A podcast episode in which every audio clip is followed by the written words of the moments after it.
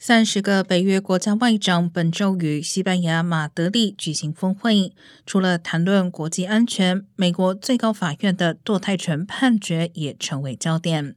根据 Political 报道，在一场外长晚宴期间，至少有四位外交官对罗素韦德案判例遭到推翻表示关切。北约国家议会组织的领导人、联邦众议员康诺利表示，他和在场的国务卿布林肯都表达了对该判决的反对，但他仍对来自盟国的直接批评感到意外。康诺利称，通常在外交圈子里，对于批评一国内部事务都会有所保留。